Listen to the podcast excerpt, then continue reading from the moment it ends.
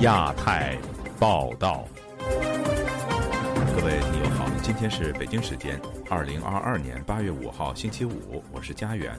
这次亚太报道的主要内容包括：中国发射东风导弹，有专家认为其精准度和杀伤力都已提高；中国锁台军演和导弹试射能够安抚小粉红吗？解放军围台军演测试民意或适得其反？怕中国生气？韩国总统尹锡悦休假不见佩洛西，中国表示要对台独顽固分子依法终身追责，已造成台湾人的寒蝉效应。美国学者认为中国政界军演改变台海现状。接下来就请听这次节目的详细内容。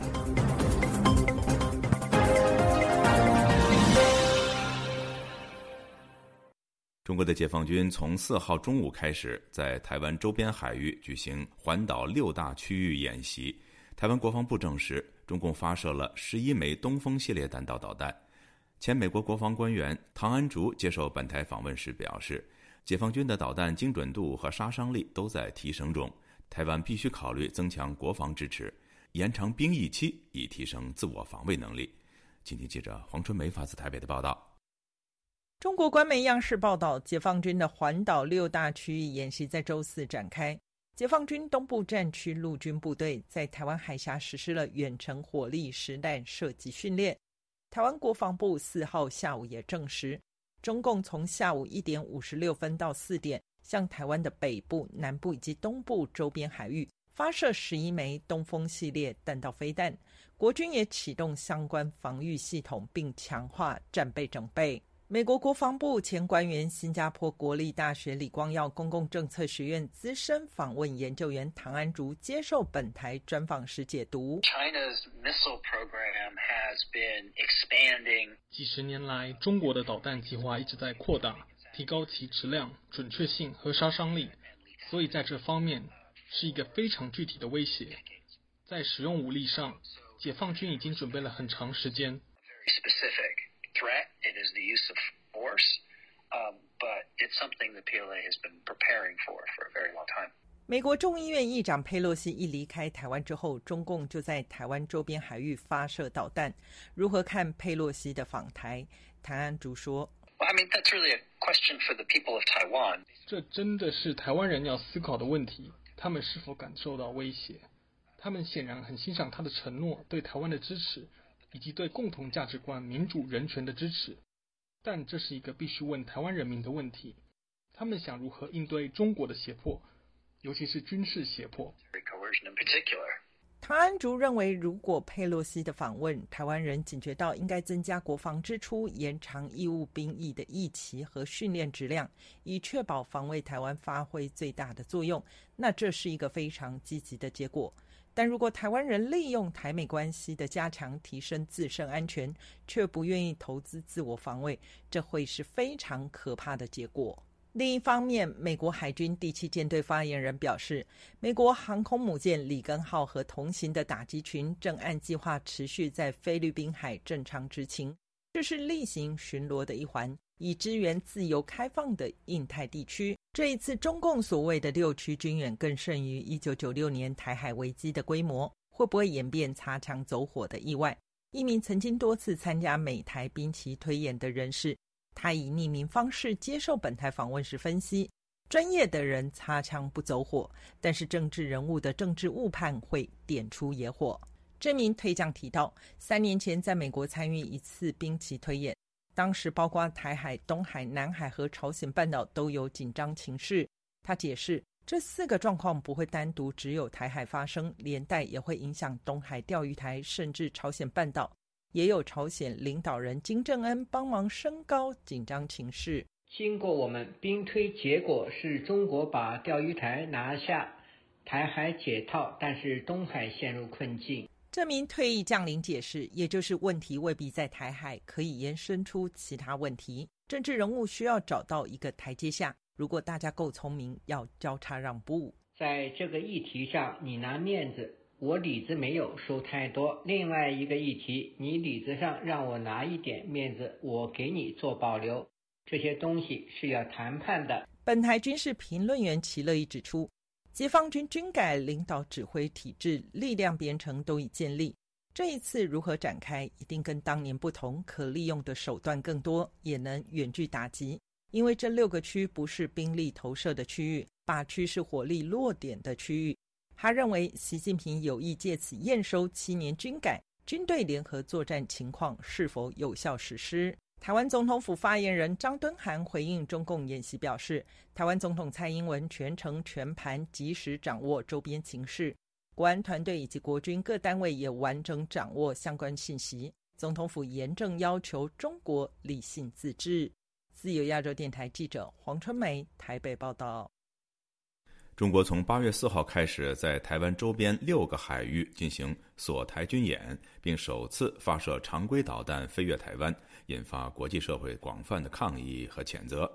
这是习近平为安抚国内民族主义情绪在演戏吗？又能在多大程度上震慑住台湾呢？中国民众会买单吗？以下是本台记者凯迪的报道。解放军四号中午十二时起，在台湾周边六处海域进行实弹军演。台湾军方称，当天从下午一点五十六分起至下午四时止，解放军分数波向台湾北部、南部及东部周边海域共发射十一枚东风系列弹道导弹。日本防卫省指出，其中有四枚导弹曾飞越台湾上空，另有五枚导弹落入日本专属经济区。解放军东部战区则称，导弹全部精准命中目标，并在下午三时许宣布，整个实弹发射训练任务已圆满完成，解除相关海空域管控。台湾国防部表示，军方运用各种预警监侦机制，及时掌握发射动态，启动防御系统及强化战备整备。国防部同时谴责中方不理性行为，破坏区域和平。这次演习被视为北京惩罚佩洛西访台，并以此演示解放军封锁台湾的能力。对此，美国圣托马斯大学国际研究和当代语言系主任叶耀元教授告诉本台，在海洋上的军演要真的达到所谓一个封岛的效应，其实以现在这个军演的规格，它也没有办法真正达到这样的一个。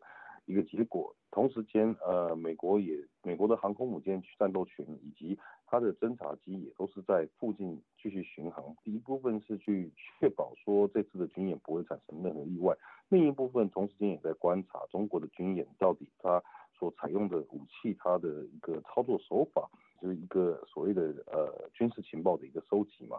叶耀元认为，这次演习最具组合效力的就是有多枚弹道导弹飞越台湾本岛。不过，从舆情来看，大多数台湾人都在以看戏的心态对待这次军演，认为基本不会擦枪走火。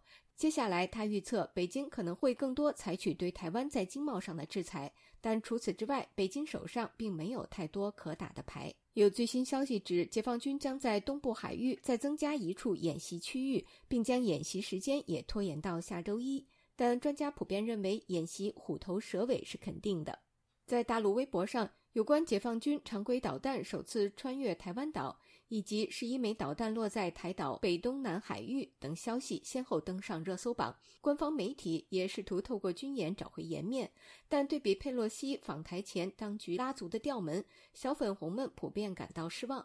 河南一位不愿透露姓名的网友对本台表示：“佩洛西来之前，政府、外交部和军队都频繁表态，豪言壮语说了一箩筐，结果人家佩洛西真来了。”又没有实质性动作，如果没实际动作，人家来之前你别吹牛啊！一位在上海金融界工作的胡先生则认为，官方这次军演在他看来完全是荒腔走板。我觉得只是恫吓一下台湾，并且就是安抚一下国内的民族主义情绪。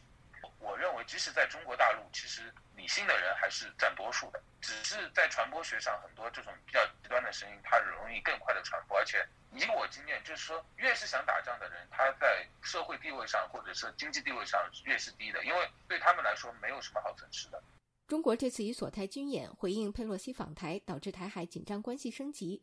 周四，在柬埔寨首都金边举行的东盟外长会议上，东盟外长发表联合声明，警告说，目前局势可能导致大国间的误判、严重对抗、公开冲突和不可预测后果。他们认为，现在必须避免任何挑衅性行为。美国国务院发言人三号也表示，美国驻华大使伯恩斯已和中国外交部副部长会晤，并就解放军实施锁台军演，以抗议美国众议院议长佩洛西访台一事，向中方提出正式抗议。同一天，七国集团外长和欧盟外交政策高级代表发布联合声明，对中国最近宣布的威胁行动感到担忧，特别是实弹演习和经济胁迫可能会导致不必要的升级。对此，中国外交部发言人华春莹四号反驳称，七国集团声明让人有时空错乱感，并称他们的列强梦应该醒醒了。叶耀元教授指出，对于从其他国家的角度来看，中国就是相对来说比较危险的国家。然后，中国是一个会用武力的方式，会用军事的方式去对其他国家进行威吓的一个状况。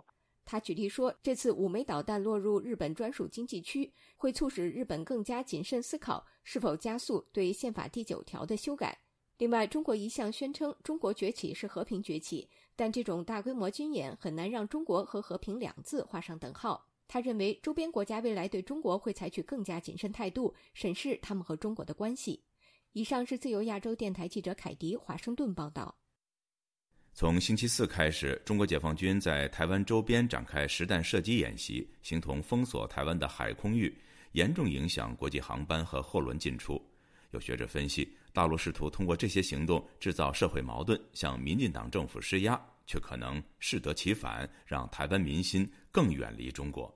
请听记者古婷的报道。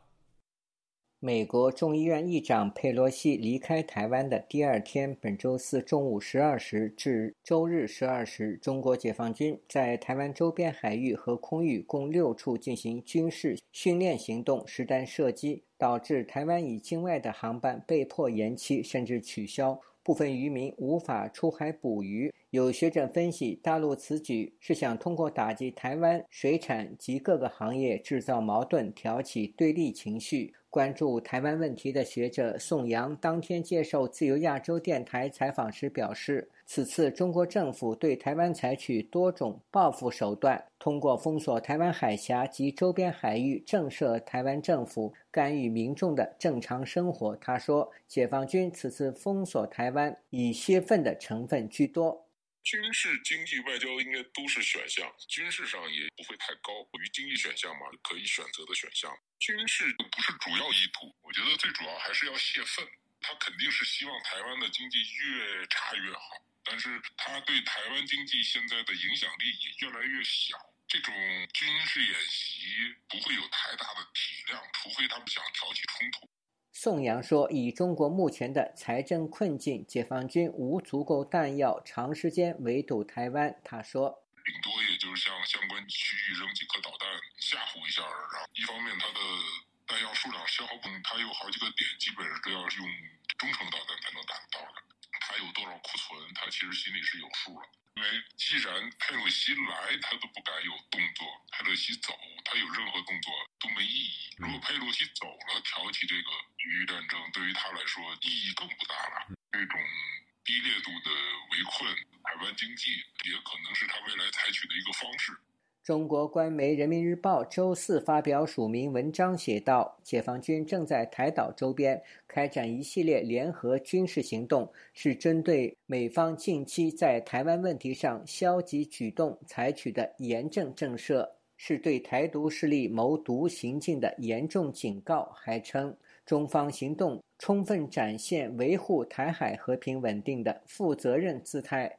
对此，江苏宜兴时事评论人士张建平对本台说：“解放军在台湾周边进行封锁演习，必将对岛内经济造成损害。这些行为是建立在误判的基础上，就是把台湾问题以国家主权来认知。那么，台湾在一九四五年就收为，到现在为止还是中华民国嘛，它不存在主权问题，它就是一个两个政体的治权问题。”那么，既然是治权问题，那么就得理性的啊去对待这个问题，而不是用这种军事手段。张建平认为，如果大陆对台湾实施经济封锁，绝大部分台湾人会在安全和经济两个选项中做出清晰的判断。大陆政府应该认识到一点，就七六年之前，台湾跟大陆完全割裂的，台湾人也过来了。他并不一定要依赖大陆市场，威吓、恫吓，更加会造成台湾民众的离心离德啊，而且国际社会的啊观感会更差。另外，七国集团外长发表声明，认为中国的回应措施可能加剧台海局势紧张和导致不稳，呼吁中国以和平方式化解紧张局面。该声明说，七国议员在国际间出访是平常和例行的事，以一次访问为借口在台湾海峡进行具侵略性的军事行动没有道理，呼吁中方不要企图以武力单方面改变现状。重申各国的一中政策以及对台湾的基本立场不变。自由亚洲电台记者古婷报道。佩洛西已经离开台湾，前往韩国访问。韩国总统尹锡悦以休假为由，没有安排和佩洛西会面，这在中韩两国的媒体上引起热议。有分析人士表示，尹锡悦是怕刺激中国才隐而不见。以下是记者张百涛的报道。八月三号晚，美国众议院议长佩洛西飞抵韩国。开始了对韩国的访问，但韩国总统室此前即表示，尹锡悦不会与佩洛西见面。对于尹锡悦以休假为名不与佩洛西会面一事，在中韩两国引起热议。与中国网民对尹锡悦不接见佩洛西纷纷表示赞赏不同，韩国媒体上对此形成赞成和反对两股意见。韩国前议员柳成明表示：“我无法理解，宁可看戏也。”不接见美国国会代表，这是什么道理？国民日报称，佩洛西来访，尹锡悦却没有接见，可能对美韩同盟引发不必要的误会。韩国时评人士李正兄认为，佩洛西가대한민국에오는데윤석열대통령못만나 李正兄说：“佩洛西访韩没能和尹锡悦见面，这是在逃避，怕刺激中国，引起中国的不满。既然这样，那当初为什么去参加北约峰会呢？又为什么公开和金正恩敌对呢？还不如像文在寅一样。佩洛西之后。”去日本要会见岸田文雄首相，五个国家转一圈，只有韩国总统躲在了一边。那美国会怎么想？会认为韩国在骑墙，会对尹锡悦的期待降低。与此相反，有韩国政界人士认为，在佩洛西访台造成的紧张局势下，不和他会面比较恰当。也有分析人士认为，尹锡悦以休假为名不接见佩洛西是智慧的选择。因为佩洛西访问台湾刺痛了中国的敏感神经，如果在这时候会见，会将中国政府的不满引入韩国，从而增加韩国的外交成本。特别是八月二十四号是中韩建交三十周年纪念日，届时两国会共同举行庆祝活动，因此营造一个友好氛围非常重要。韩国政府对佩洛西访台持谨慎态度，并密切关注其将给中美关系带来的影响。韩联社三号援引专家的分析称。中美关系围绕台湾问题变得越紧张，韩国面临的选边站压力就会越大，寻求半岛和平与朝核问题解决方法的难度也会加大。韩国纽斯平通讯社三号援引相关分析称，若中美矛盾因佩洛西访台而激化，将对朝鲜半岛局势产生负面影响，尤其是一旦发生紧急情况，韩国也将会受到直接的影响，如驻韩美军的转。移等。针对佩洛西访台对中美关系，特别是中美经贸关系会造成什么样的影响？时评人士金希焕表示：“金希焕说，可以从政治和经济两个方面来考量。政治上，美国在十一月面临中期选举，中国则是习近平谋求三连任的中共二十大，双方都需要一个稳定的局面。经济上，美国需要应对通货。”膨胀、增长乏力等问题，中国也面临着严重的低增长问题。在这样的背景下，中美间的冲突不会像2017年、2018年那样尖锐。另据韩国中央日报的最新报道，韩国总统室确认，韩国总统尹锡悦于4号下午与佩洛西通了电话。自由亚洲电台记者柏涛首尔报道。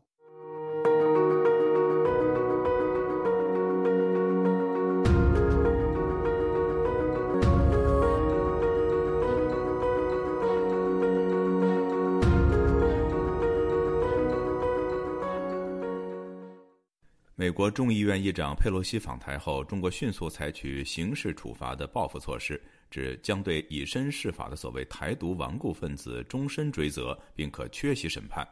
有分析指，中国长臂管辖恐怕会造成台湾人的寒蝉效应。以下是本台记者陈品杰的报道。佩洛西访台风波持续发酵，中国国台办连日来发布新闻稿，痛批台湾总统蔡英文和民进党当局。八月四日一早，在点名批判台湾驻美代表肖美琴。指他搞台独分裂，必将遭到历史清算。此外，中国官媒《人民日报》八月四日刊登中国人民大学两岸关系研究中心主任王英金的文章，指中国将对以身试法的台独顽固分子采取刑事惩处措施，依法终身追责，并可缺席审判。中国逮捕台湾民族党副主席杨志渊的举动，被外界视为对佩洛西访台的报复。台湾执政党民进党在八月四日就发布声明，强调中国未依法向台湾通报，因此向中国提出抗议，更痛批中共政体就是对民主自由最大的威胁。呼吁中国应通过交流与对等理性的对话来化解两岸问题。杨志渊的友人台湾社运人士王义凯对本台表示，杨志渊遭到逮捕是台湾人的一大警讯，代表中国开始对在国内的台湾人大清扫。这就是一个起点，要把所有过去参与过所有独派活动的，而且可能不只是台独啊，可能疆独、藏独啊，然后还有就是参与港独的啊这些人士啊。甚至你曾经发过的文啊，或者讲过的话，就拿来抓。王一凯表示，杨继元强调，统独之间应保持良好沟通和对话。加上他近三年没有参与政治圈或是台湾社运圈的运作，前往中国极可能是因为工作或是参与与围棋有关的教学或比赛，在当地没有参与政治活动。但北京当局以杨继元过去的经验，以其涉嫌反分裂国家法罪名逮捕，恐造成寒蝉效应。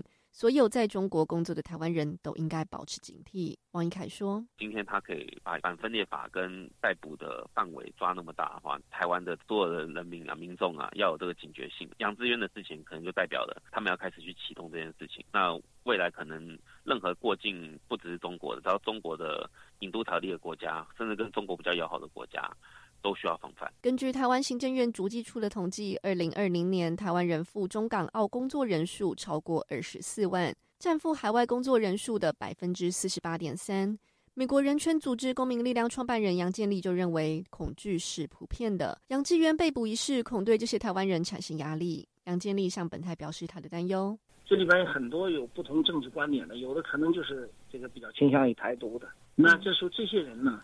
很可能就面临着巨大的压力，这会造成很多台湾在中国工作做生意的人的直接压力，可能会出现一些恶劣事件，会造成台湾人的寒蝉效应，就是要不要去大陆，去大陆会不会出现一些问题？中国的常备管辖，香港恐怕经验丰富。除了多名台湾学运领袖曾经申请港签遭拒，赴港遭到遣返之外，海外香港民主派人士也难逃常被管辖的范围。香港保安局在八月三日就声明，香港海外民主派人士袁公仪、梁颂恒等人因筹组香港议会，涉嫌违反港区国安法，警方将依法追究，将上述人士起不到案。自由亚洲电台记者陈品杰华盛顿报道。继美国众议院议长佩洛西访台引发北京当局强烈不满后，中国军方周四在环绕台湾岛的六个海域展开实弹军事演习，加剧了台海的紧张气氛。有美国学者当天在一场研讨会上说，中国政府试图借这起事件改变台海现状。以下是记者骄傲的报道：中国解放军东部战区周四发布消息说。当天下午，其火箭军部队对台湾岛东部外海实施了多区域火力突击，导弹全部命中目标。台湾国防部同日傍晚表示，中方向台湾北部、南部及东部周边海域发射攻击十一枚东风系列导弹，台湾军方启动相关防御系统，并强化备战准备。日本防务省当天则指出，中国向台湾周边海域发射的导弹中有五枚落入了日本的专属经济区。日方发布的轨迹图显示，其中四枚掠过了台北上空。华盛顿智库德国马歇尔基金会亚洲项目主任葛莱伊周四在另一家智库国际战略研究中心举办的一场网络研讨会上说，中方采取的这些反制行动将对台海关系产生深远的影响。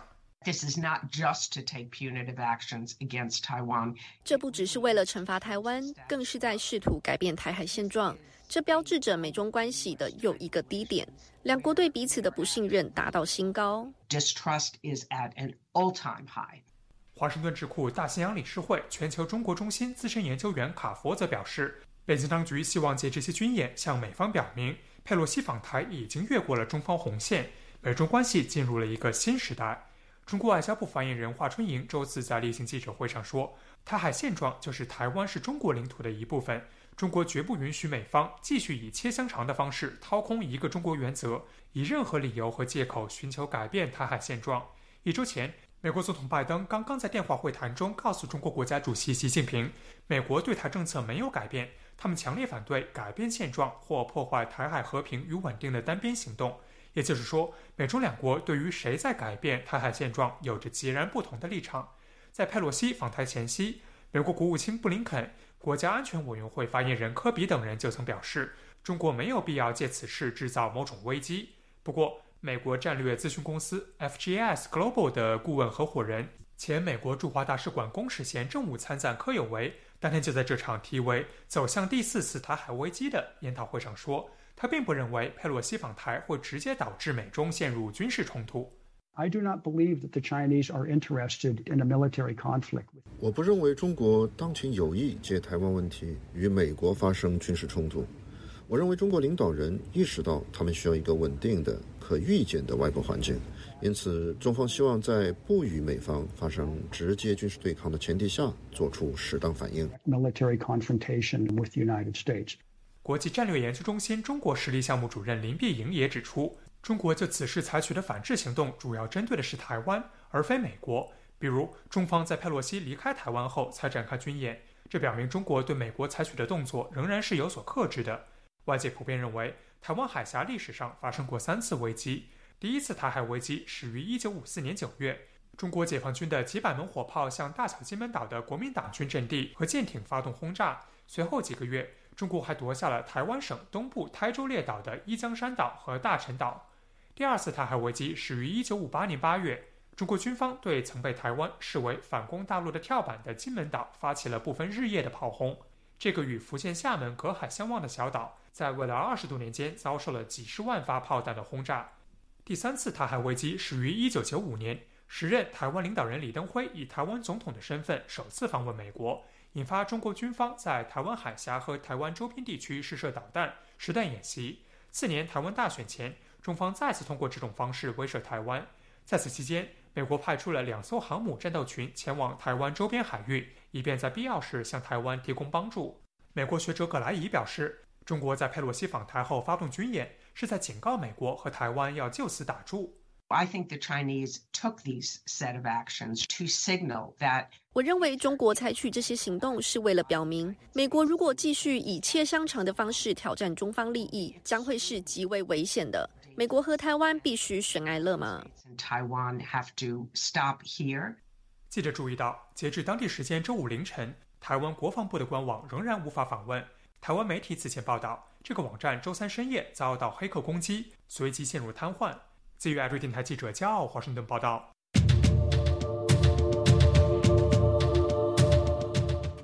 美国众议院议长佩洛西访问台湾，中国宣传部门通过舆论引导网民反美，却遭民意反噬。厦门市政府大门前被小粉红扔鸡蛋，还有人到政府门前拉横幅抗议，在台湾问题上不作为，遭警方驱离。上海一网民带着喷漆试图喷美国领事馆的旗帜和标志。被公安传唤。请听记者古婷的报道。佩洛西率领国会代表团访问台湾前夕，中国外交部、国防部、国台办等多个部门发声明予以谴责，并威胁将采取反制措施。当佩洛西一行周二晚间抵达台北松山机场后，众多所谓爱国青年大感失望，其中有人用酒瓶做出自残动作，也有人直播扇自己耳光或砸自家物品，以发泄对政府未能阻止佩洛西访台的不满。网民上传的视频显示，一小粉红大骂共产党不去阻止佩洛西。那个美国到这边了，啊，共产党的都不敢吭一声。我就买了些鸡蛋砸这个市政府，厦门市政府啊，为人民服务的，别人都欺负家门口了还不敢啊，我就买了些鸡蛋，臭鸡蛋砸死你，这一点点的一点点的血腥都没有的啊！我是江西的，造谣的，啊，要抓抓我最后。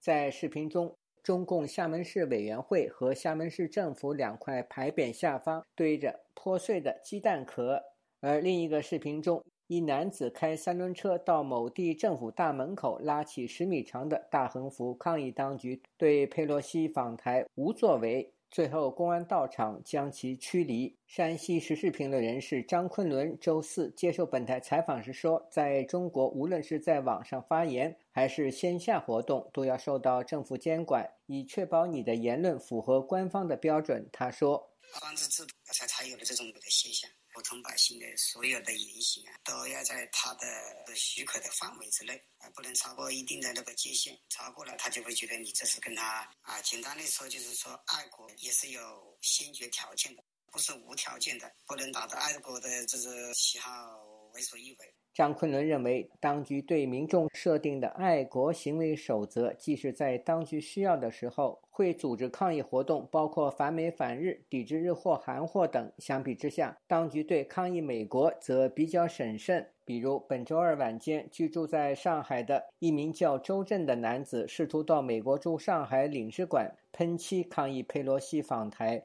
刚下车就被在场戒备的警察带走盘问一个多小时。一名叫周震的男子近日公开他被警察约谈的记录显示，警察从周三凌晨零时五十分问到一点四十五分，盘问的内容包括是否中共党员、人大代表或特殊身份，以往是否被公安机关处理过，去美国领事馆的动机。周震在约谈的笔录中回答：八月二日晚上十点五十分左右，从新闻中知道美国众议院议长佩洛西已经抵达台湾。他无比气愤，决定前往美国领事馆抒发一下自己的爱国热情。晚上十一点左右，他搭车到乌鲁木齐南路靠近美国领事馆正门口下车，就被便衣警察抓住。警察从周震的口袋里看到一罐喷漆。周震说，打算用漆喷美国领事馆里面的美国国旗或者标志。在湖北武汉，异议人士刘本奇到美国驻武汉领事馆抗议，也被当地警察带走多个小时。知情者李先生对本台说：“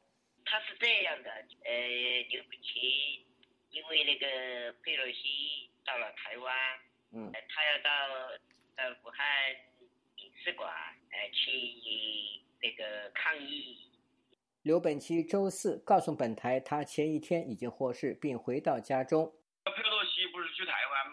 后来我看那个新闻，开始中国的媒体那个嗓门一下高八度。那你不是说你要还以颜色？你不是厉害？你共产党的，你给我一个说法。今天我就在这里，我就到美丽大使馆去，然后去了。刘本期在美国领事馆门前被公安带走，稍后获释回家。自由亚洲电台记者古婷报道。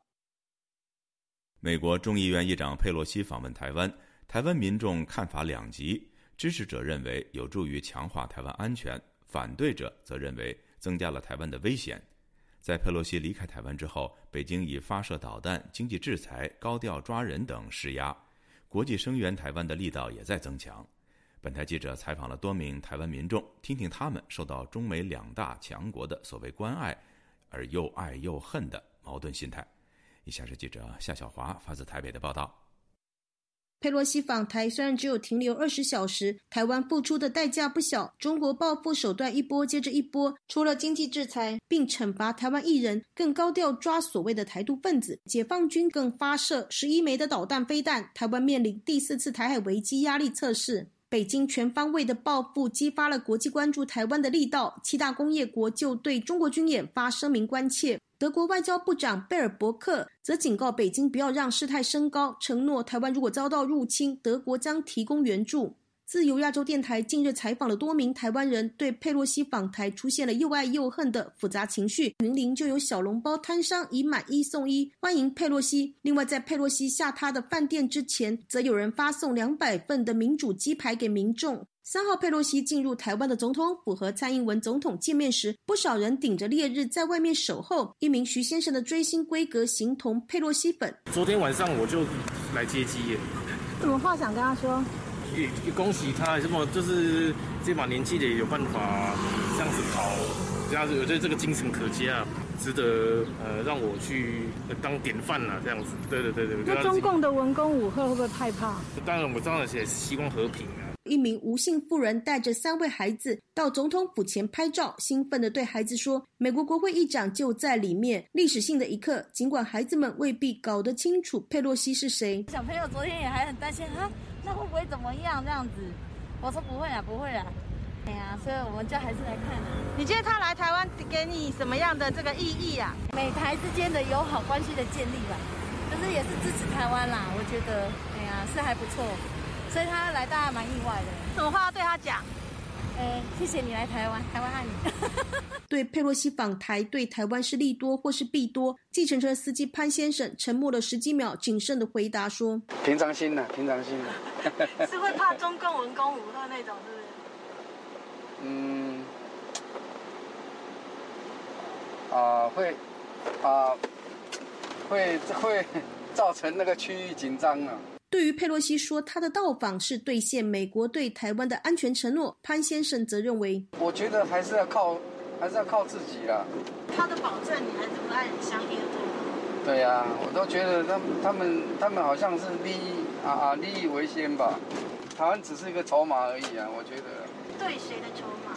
对中国。提到中共的文攻武吓，潘先生怀念起国民党总统马英九执政的年代。其实都是中国人呐，哈啊，像国民党在执政的时候，我觉得那个那个感觉很好啊啊，就是安于现状这样子，安居乐业了哈啊，不要像那个苏俄跟乌克兰这种。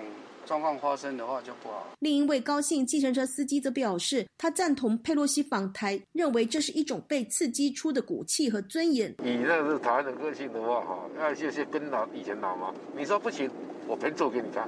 老什么？老毛啊！所谓猪队友就是那个胡锡进，你说啊，我来我就把你飞机打下来，把你那个航空母舰打沉了。啊你说老美他们那也个性会引起的，本来是说。新闻不是播说，拜登本来不大支持，后来说那好的，这政府支持你，你一定要去的。好了，那老美这种以后变老二了。高先生认为，以前讲到台湾，西方人都以为是泰国，因为英文名称很像。现在老共这样一闹，大家都知道原来台湾是台湾。佩洛西访台，起码提升了台湾在国际的知名度，对全球的政治有渲染性的影响。高先生还提到，佩洛西本身的个性就很强硬。几十年前天安门事件，谁敢去？他当时还是个年轻的议员，都不怕了。这还是等于他一个是毕业旅行，一个历史定位啊。人生你知道求的是什么嘛？二十八岁的吴先生则说：“他来对台湾不是好事啊，我觉得。怎么说？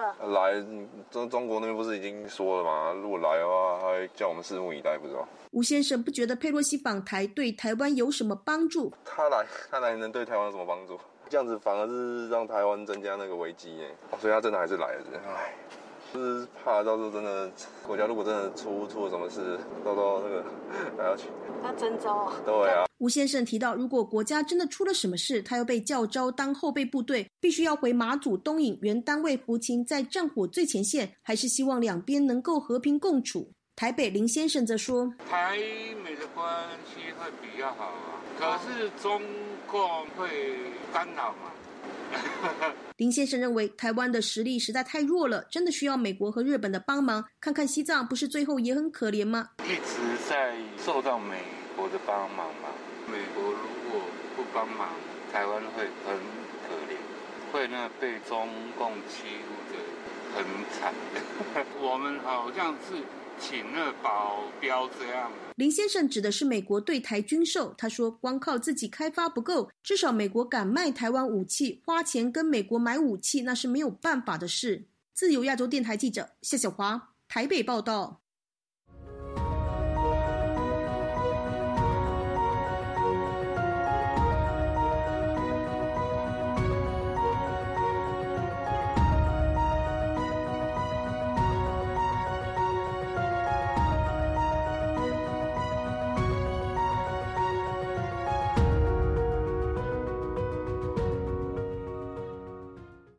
台海紧张局势如箭在弦之际，地理上与台湾最接近的中国人民解放军龙田空军基地，据报已经完成扩建工程，有可能成为歼六无人机的大本营。有军事专家认为，解放军意在利用经过改装的无人机消耗台湾的防卫能力。以下是记者高峰的报道：福建龙田军用机场是最接近台湾的解放军空军基地，距离台湾本土大约两百公里。解放军战机据说只需要七分钟就可以抵达台北上空。美国军事网媒战区根据卫星图像判断。龙田基地历时数年的大规模扩建工程已经完工，那里部署了解放军歼六战机和北约代号为侧卫的战机，其中歼六极有可能已被改装成无人机，可以装载炸药，发挥攻击性能，即使在飞到指定目标前被对方防空导弹锁定摧毁，也可以达到消耗敌方导弹库存的目的。台湾的国家政策研究基金会军事专家李正修表示，把早前已从中国空军退役的歼六改装成无人机投入战场，对台湾军方的防卫能力将构成压力。一旦他们第一波哦，中共先用他这一波飞来飞往台湾好了，那你台湾的防空系统就会准备应战。他这样飞来，你要不要击落他？尤其是你如果知道说它上面装了很多的炸药，然后一旦让它真的攻击到台湾的重要的军事设施也好，或是重要的基基础建设，那这种情况之下，台湾势必要反击。可是台湾的防空系统、防空的能量毕竟还是有限嘛。纵使真的有效摧毁了歼六无人机，可是接下来呢，中国大陆现在还有。大概一两千枚的飞弹瞄准了台湾嘛？台湾是否有足够的能量来应对呢？李忠修认为，一旦台海开战，台湾肯定希望打持久战。中国大陆很清楚，要拿下台湾，必须瓦解台军的防卫能力。他以俄乌战争为例。因为俄罗斯他认为他有足够的经济条件能够支撑这场战争，可是你看，相较于俄罗斯，乌克兰其实就真的没办法，他撑不下去。如果不是西方国家，你看美国、北约等一直供应武器，在这种情况之下，乌克兰早就撑不下去了。那如果对照于台海来讲，你台湾有没有办法支撑这么久？中国大陆当然希望打一个闪电战嘛，因为他知道。时间拖越久，外力的干预，美国、日本、欧洲的干预一定会越强。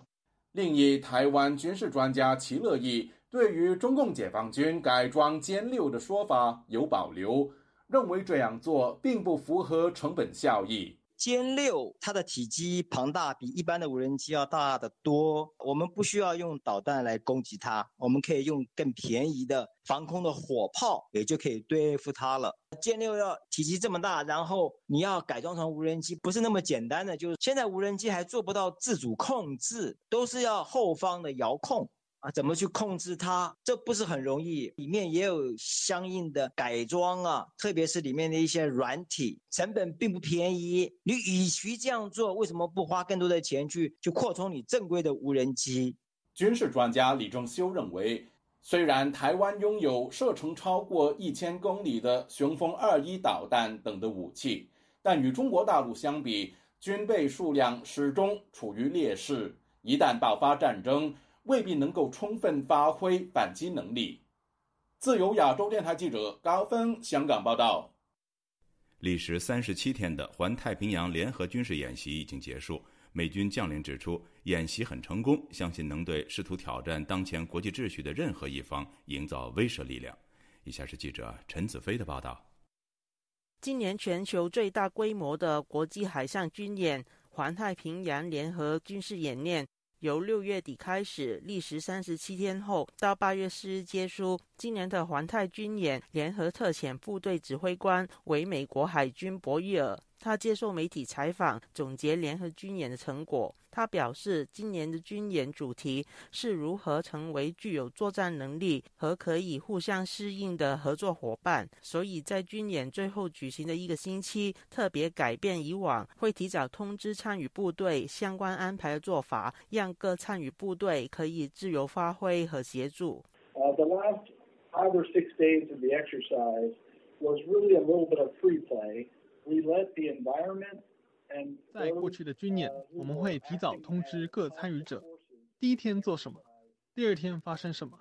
但今年在最后的五到六天，我们让军演真正做到自由发挥的效果，让各参与的部队充当敌对力量的角色，直接通过实际的作战环境，让参与演练的人可以做出及时的反应和决定。这是一个机会，让所有人在未能预知的情况下学习处理和应对任何的作战形式。这对于我们参与灾难应变时，处理人道主义援助。或某种危机时，都懂得如何互相协助。博伊尔表示，今年军演有二十六个国家参与，传达共同维护印太地区自由开放和繁荣的目标。他认为，透过军演可以达到跨国协助的效果。他形容这次军演不仅仅是非常成功，也能给任何想要改变现状的人一种威胁的力量。By coming together as this group of nations. we're not just talking about being like-minded. We are demonstrating. We are the manifestation. 我们不仅是谈有志同道合，而是通过站在一起，承诺给予力量和财力，以证明我们是志同道合的国家，一起集合在夏威夷。我确实相信这是一种威慑力，特别是对于任何试图挑战当前基于规则和秩序的人而言。通过与多个国家结合在一起，维持一个自由和开放的印度太平洋地区。他表示，在军演举行期间，有一次发现来自加拿大。法国和智利的三名士兵站在一起。他上前了解之后，发现智利的士兵在首天参与军演时遇到困难。另外两名士兵的经验比较丰富，与他分享意见以及提供解决的办法。博伊尔认为，从这个小故事可见，参与这一次军演的国家，不论是海空的部队，都能够通过协调合作提高作战能力。相信在军演结束之后。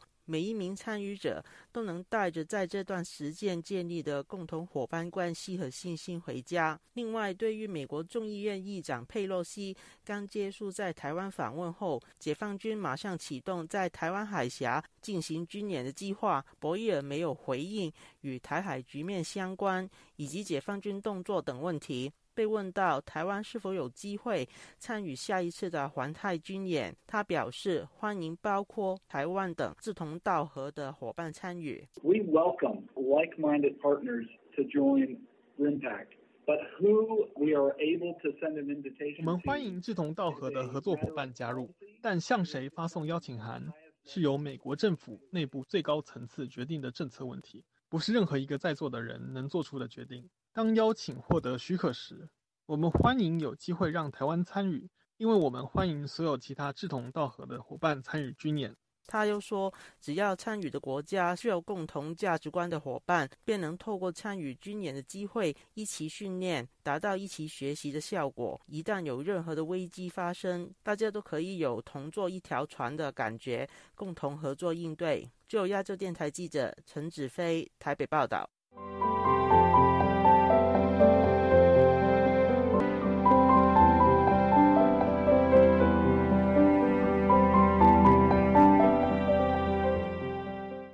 近日，美国新泽西州的中国民主转型研究所与美国民间人权团体人道中国、中国民主教育基金会共同发起有奖征文活动，邀请身在中国境内的人匿名参与，为中国的民主转型到底该怎么做集思广益。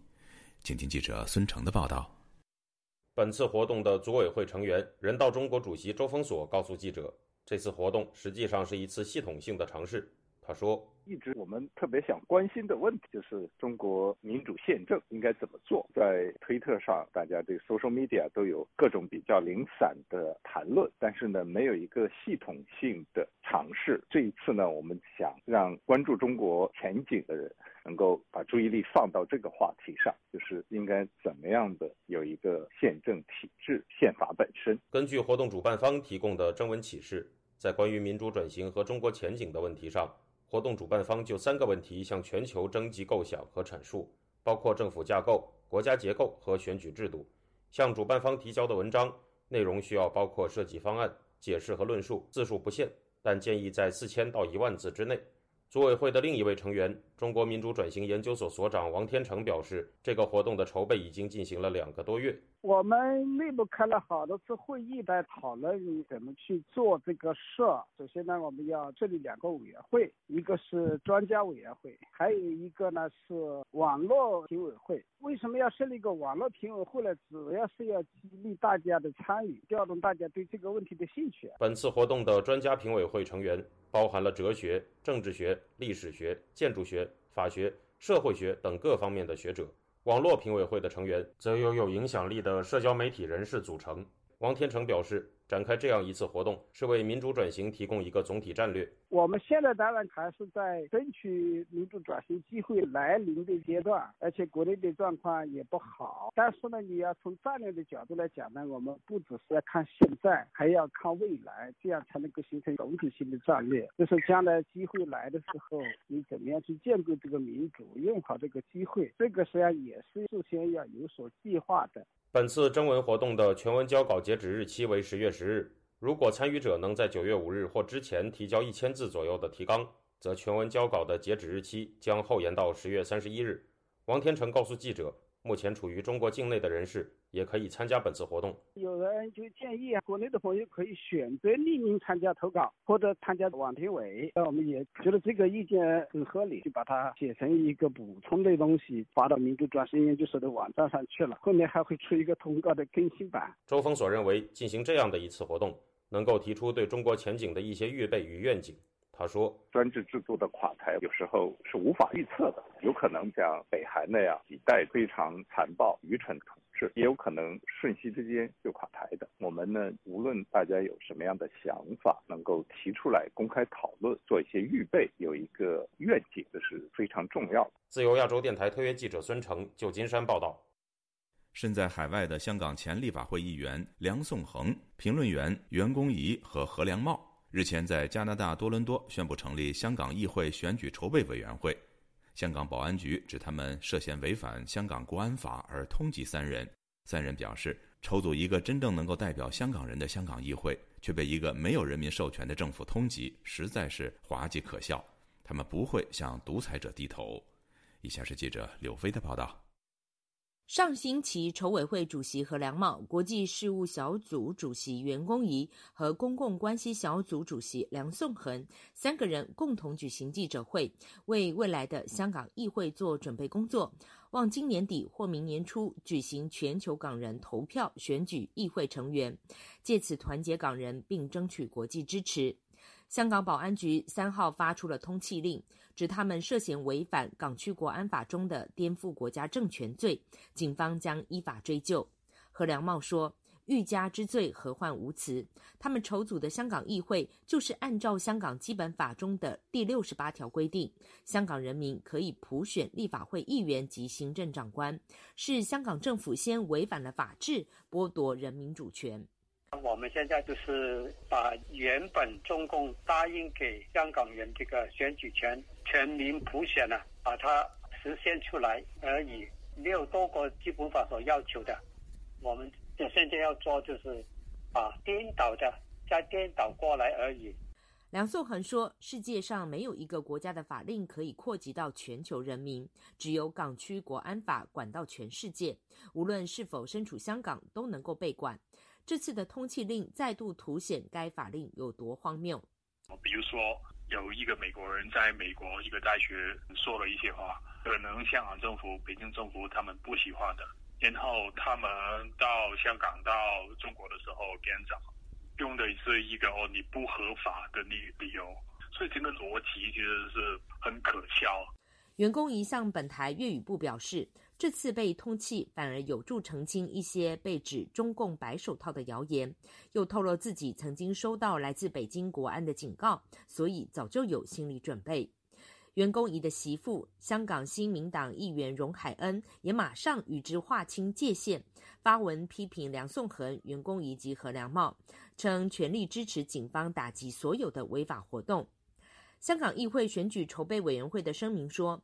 被非法不义的政权通缉是其荣幸，将继续推动香港议会的计划。声明表示，主权在民，法治或法律的合法性是建立在人民同意的基础上。称国安法根本没有获得民意支持，而筹组一个能够真正代表香港人的香港议会，却被一个没有人民授权的政府通气，只会令世界觉得无机可笑。梁颂恒说，将持续游说外国政府承认港人有公投自决权，并进一步对中国和香港违反人权的官员和机构实施刺激制裁。更重要的一步是所谓的一个 secondary sanctions，比如说有一些企业他们违反 sanctions 内容的时候，你真的不可以做他的生意，对他们的生活可能真的有影响，哪里的器材才能够真正做的作用？自由亚洲电台记者柳飞温哥华报道。听众朋友，接下来我们再关注几条其他方面的消息。美国国会众议院议长佩洛西访台离开后不久，曾出言激烈反对佩洛西访台的中国官媒《环球时报》前总编胡锡进，成为中国国内舆论炮轰的焦点。胡锡进在佩洛西访台前曾经公开表示，如果佩洛西赶来，解放军就应该派遣战机伴飞他的座机；如果美国军机护送佩洛西访台，解放军警告驱离，若无效，干脆击落。他甚至还说：“让他来吧，走之前做个祷告。”佩洛西顺利访台之后，中国国内的舆论开始调转枪口批驳胡锡进。微博上活跃的大 V 兔主席发文说：“胡锡进误判了中国官方的态度。”外交与军事知识都有限，犯了常识性、方向性错误。兔主席还指出，胡锡进认为中国军方应该把矛头对准美方，要驱离、伴飞甚至击落美国飞机，这相当于要直接暗杀对方的国家领导人，相当于向美宣战。他分析说，胡锡进只求言论带来爆炸性效应，希望自己的言论能够影响局势，甚至改变历史事件的发生，但却反而增加了佩洛西访台的政治效应。他质疑胡锡进这样的退休人士是否适合继续高调发言。美国联邦参议院外交关系委员会星期三下午临时延后了原定于两点三十审议的台湾政策法草案。彭博社从消息人士处获悉，白宫正游说民主党参议员为台湾政策法案踩刹车。听众朋友，这次的亚太报道播送完了，谢谢收听，再会。